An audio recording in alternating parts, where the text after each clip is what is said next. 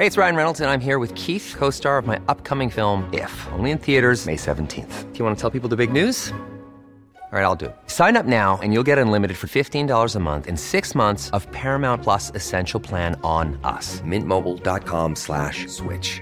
Upfront payment of $45 equivalent to $15 per month. Unlimited over 40 gigabytes per month. Face lower speeds. Videos at 480p. Active Mint customers by 531.24 get six months of Paramount Plus Essential Plan. Auto renews after six months. Offer ends May 31st, 2024. Separate Paramount Plus registration required. Terms and conditions apply if rated PG. Bueno, según el Centro Nacional de Control de Energía, el CENACE, eh, tanto el frente frío como la falta de gas fueron eh, las razones de este apagón. Ramsés Pech es analista del sector energético, lo tenemos en la línea telefónica. Ramsés Pech, buenos días. Buenos días, Sergio. Buenos días, Lupita. Hola, ¿qué tal? Buenos días. Ramsés, ¿cómo ves este apagón? Bueno, no fue solamente en México, también, también afectó allá a los Estados Unidos. ¿Había algo que se pudiera hacer? No, porque te comento para que todos tengamos un contexto. Mira, eh, de acuerdo a las fichas técnicas del gas natural de Pemex, dice que a temperaturas se debe transportar el gas natural a temperaturas mayores de 8 grados centígrados. Todo lo porque esté por debajo de esto tiene que ser bajo ciertas condiciones. Como vimos temperaturas que estuvieron por debajo de los 0 grados centígrados, se tuvo que parar el transporte en consecuencia de lo que pudimos ver sobre el suministro del gas tanto en Estados Unidos como en México. Y creo que ahorita lo importante, Sergio Lupita, no es la generación de la electricidad o los apagones, es que en México hoy en día no solo dependemos de la importación de la gasolina o del diésel, sino ahora nos tenemos una codependencia con el gas natural porque es la materia prima para generar electricidad. Y hoy lo que tenemos es el dilema, que es primero el gas natural o la electricidad. Eh, Ramses, el, apagón es culpa de alguien eh, o, como tú mencionabas, eh, pues es, es falta de planeación. ¿Deberíamos tener abasto de gas en algún lado, en algún momento para evitar esta situación como la que estamos viendo? Sí, y creo que es una falta de planeación porque el, el Senagas en el año 2015 había sacado una licitación para tener centros de almacenamiento en cuatro formaciones en nuestro país. En, hoy en día México no tiene dónde almacenar gas más que lo que puede ponerse en los ductos en un cierto momento y, en un cierto tiempo. Y hoy lo que nos hace falta es infraestructura, no solo de ductos, sino también de almacenamiento.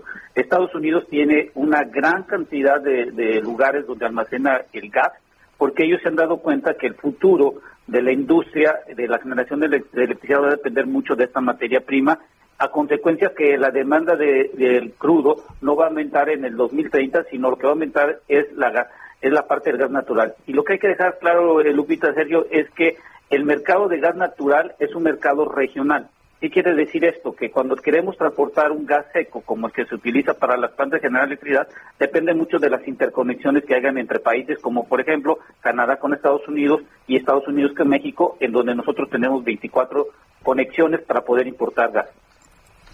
Ahora, eh, el hecho es que estamos importando el gas de los Estados Unidos y en particular de Texas, pero en realidad podríamos estar produciendo este gas si aceptáramos el uso del fracking, ¿no? Sí, y, lo, no, lo irónico, sino la realidad es que ese gas que nosotros estamos importando, el, el 99%, por decir, no decir el 100, proviene de las formaciones no convencionales donde se realiza el fracking o la fractura hidráulica. Y una de las zonas que en México hemos desaprovechado y que, y que a partir del año 2009 dejamos de invertir es en la cuenca de Burgos.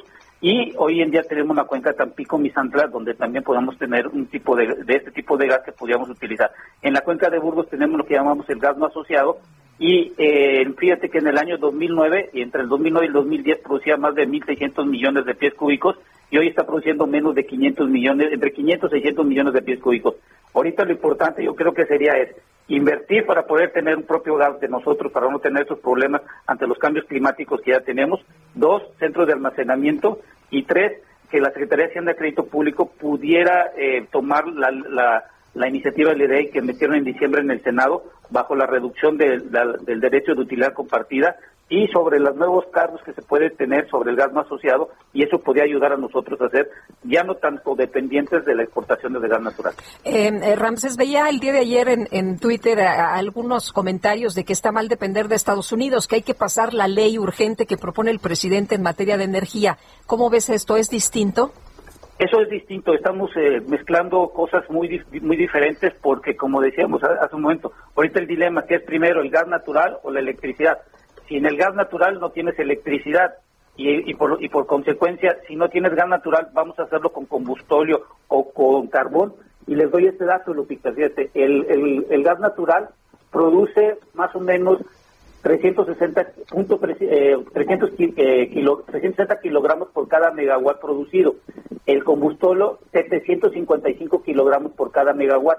Y el carbón, casi eh, 1.170 kilogramos por cada megawatt producido. Quiere decir que el gas natural, si pusiéramos a, quemarlo de acuerdo a la demanda, que es del 60% que se utiliza con gas natural, estaríamos produciendo 10 millones de toneladas de dióxido de carbono con el combustóleo 22 millones de toneladas y con el carbón 34 millones de toneladas.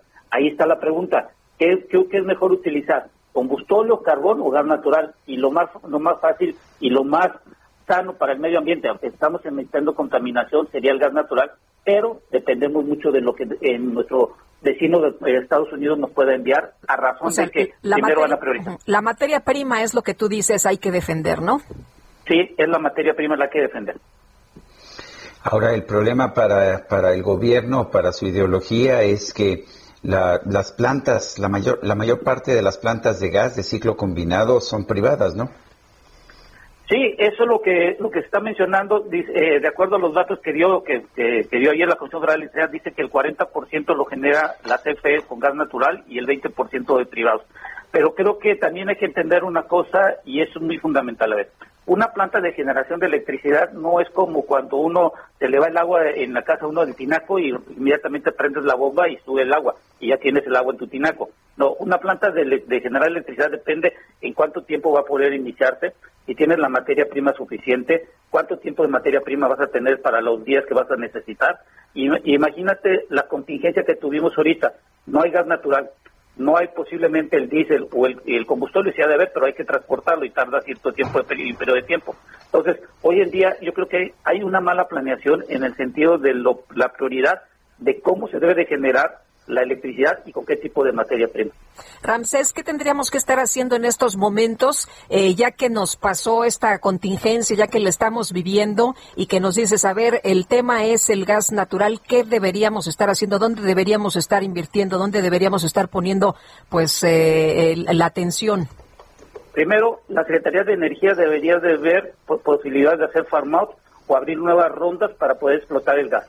Segundo, la Secretaría de Hacienda y Crédito Público tendría que ver la iniciativa que se metieron en el Senado para que Pemex pueda tener una mayor inversión en gas natural. Y, tercero, el, Senagas tendría que estar viendo las licitaciones en corto plazo para poder tener centros de almacenamiento, ya que hay formaciones. Y número cuatro, y la última que tendríamos que ver es la Comisión Federal de Electricidad junto con los privados ponerse de acuerdo para el mercado en función de que si no lo hacemos podemos tener un colapso dentro de cinco años en cuanto a la forma de generar electricidad, transmitirla y distribuirla, y el, problema va a ser para cada uno de los usuarios, no solo domésticos, sino también en la parte industrial, como lo estaban comentando anteriormente en Nuevo León, que parte de la industria depende de la electricidad y del gas natural. Francés Pech, analista del sector energético, gracias por esta conversación. Gracias, que tengan buen día y cuídense todos. igualmente, muchas gracias. Hey, folks, I'm Mark Marin from the WTF Podcast, and this episode is brought to you by Kleenex Ultra Soft Tissues your ally to help tackle your allergy symptoms this season. I love the change of seasons, but nobody loves pollen and all those other things floating in the air that make you sneeze during this nice weather. Kleenex Ultra Soft Tissues are hypoallergenic and allergist approved. So fight back against watery eyes and runny noses without worrying about irritating your skin. For this allergy season, grab Kleenex and face allergies head on.